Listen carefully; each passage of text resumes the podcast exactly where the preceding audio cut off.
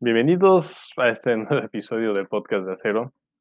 Lamentablemente sabemos hacia dónde vamos con este episodio y definitivamente no es como lo pudimos haber llegado a esperar.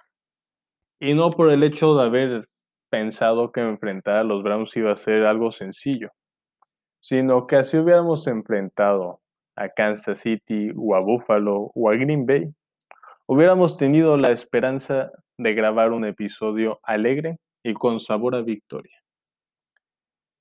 Hoy no es así. Lamentablemente, como lo ven en el título, lo que pasó el día de ayer fue un suicidio por parte del equipo de Pittsburgh. ¿En qué consistió este suicidio? En entregas de balón, en errores, y esos errores viniendo de parte de la gente de experiencia, de veteranía, como lo son Ben Roethlisberger y el propio Marquis Ponzi, que sin siquiera haber corrido una parte considerable del reloj, entregó los primeros puntos y una ventaja y un momentum que después el equipo de Cleveland aprovecharía. Los errores sobraron en este partido. Son incontables, innumerables. Sin embargo, varios de ellos fueron pan de cada día, semana tras semana, desde las últimas seis semanas de la temporada regular. Yo pensaba que con los últimos seis cuartos de la temporada teníamos suficiente ritmo para llegar a este partido bien. Pero lamentablemente fue todo lo contrario. Fueron las seis semanas más grandes que estos seis cuartos. ¿Por qué? Porque se perdió el ataque terrestre. Se perdió una idea realmente planteada, bien planteada por parte de la ofensiva, de lanzar largo, de ser creativos. Algo que tiene que llegar el día de ayer sobre la marcha y sin una auténtica planeación porque nos dimos cuenta que la planificación del partido consistió meramente en lo único que ha consistido en estas últimas seis semanas. Pasecitos cortos. Pases cortos que costaron no solo el invicto, no solo una racha perdedora, sino un final triste, descarrilado y sin rumbo. Pasecitos cortos que causan dos intercepciones en un primer cuarto que sumado al error del centro Marquis Ponzi, colocaba con 21 puntos de ventaja al equipo rival. Y después una defensiva que se vio inoperante, que no fue capaz de llegar al mariscal de campo una sola vez, que no fue capaz de ejercer presión, que no fue capaz de ejercer una cobertura en la zona media, incapaz de taclear en la zona secundaria. Un juego garrafal de Terrell Edmonds. Un gran juego por otra parte de Steven Nelson. Pero un solo jugador nunca va a poder cargar con un solo equipo. Y no solo con el equipo, no solo con los jugadores, sino también con el staff de cocheo, que los últimos seis semanas fue incapaz de ejercer un cambio verdadero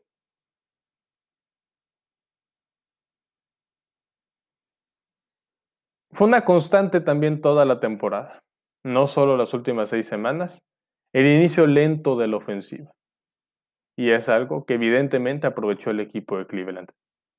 Fue cuando realmente pudieron hacer daño, y lo hicieron.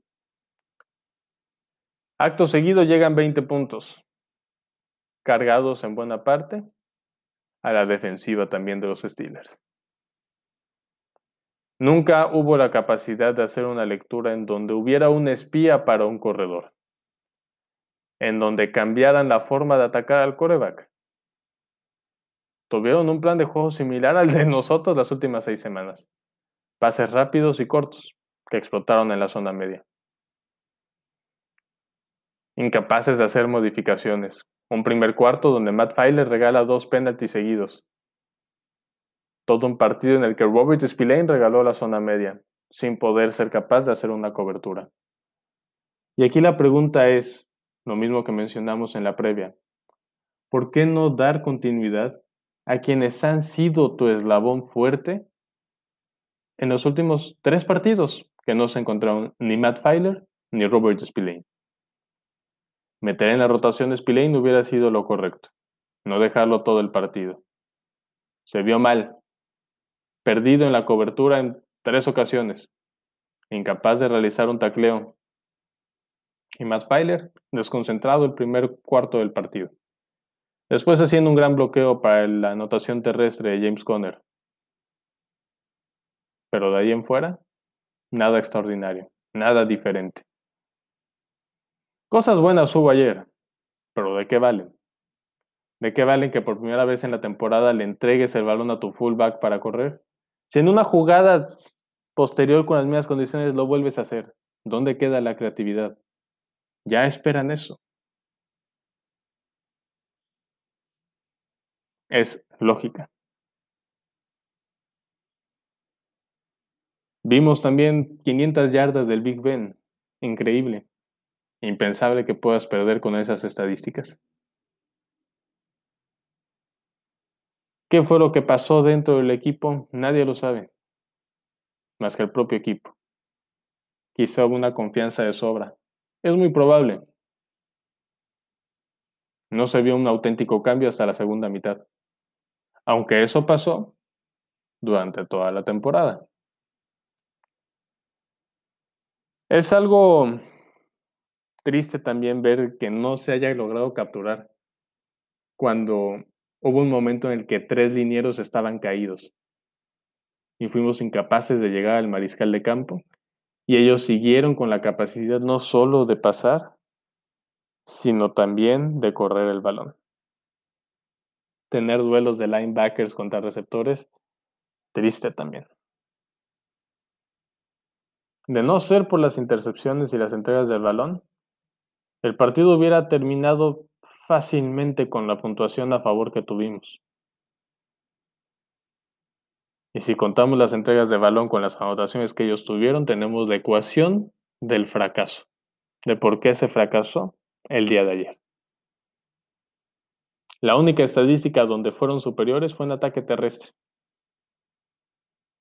Y señoras y señores, esto es fútbol americano. No importa si es 1970, no importa si es 1990 o si es 2020. El ataque terrestre sigue y seguirá siendo un pilar fundamental para el éxito de una franquicia.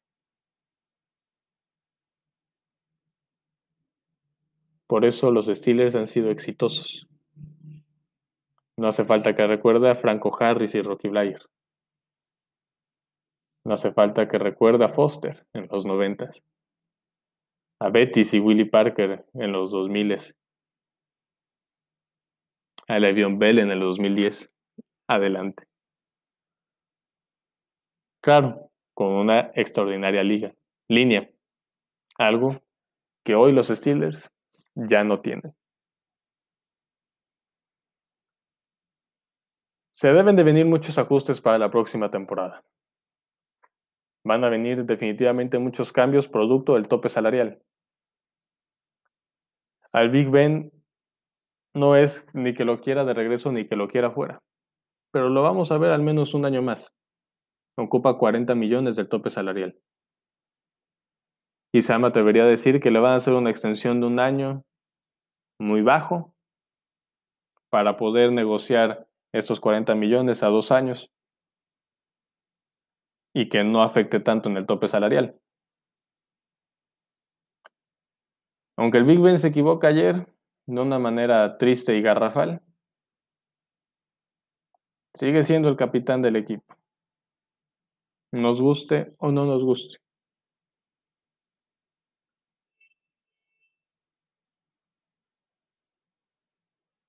Y perdón por ese tiempo tan largo de silencio, pero queda mucho, mucho que pensar después de la actuación del Big Ben del día de ayer.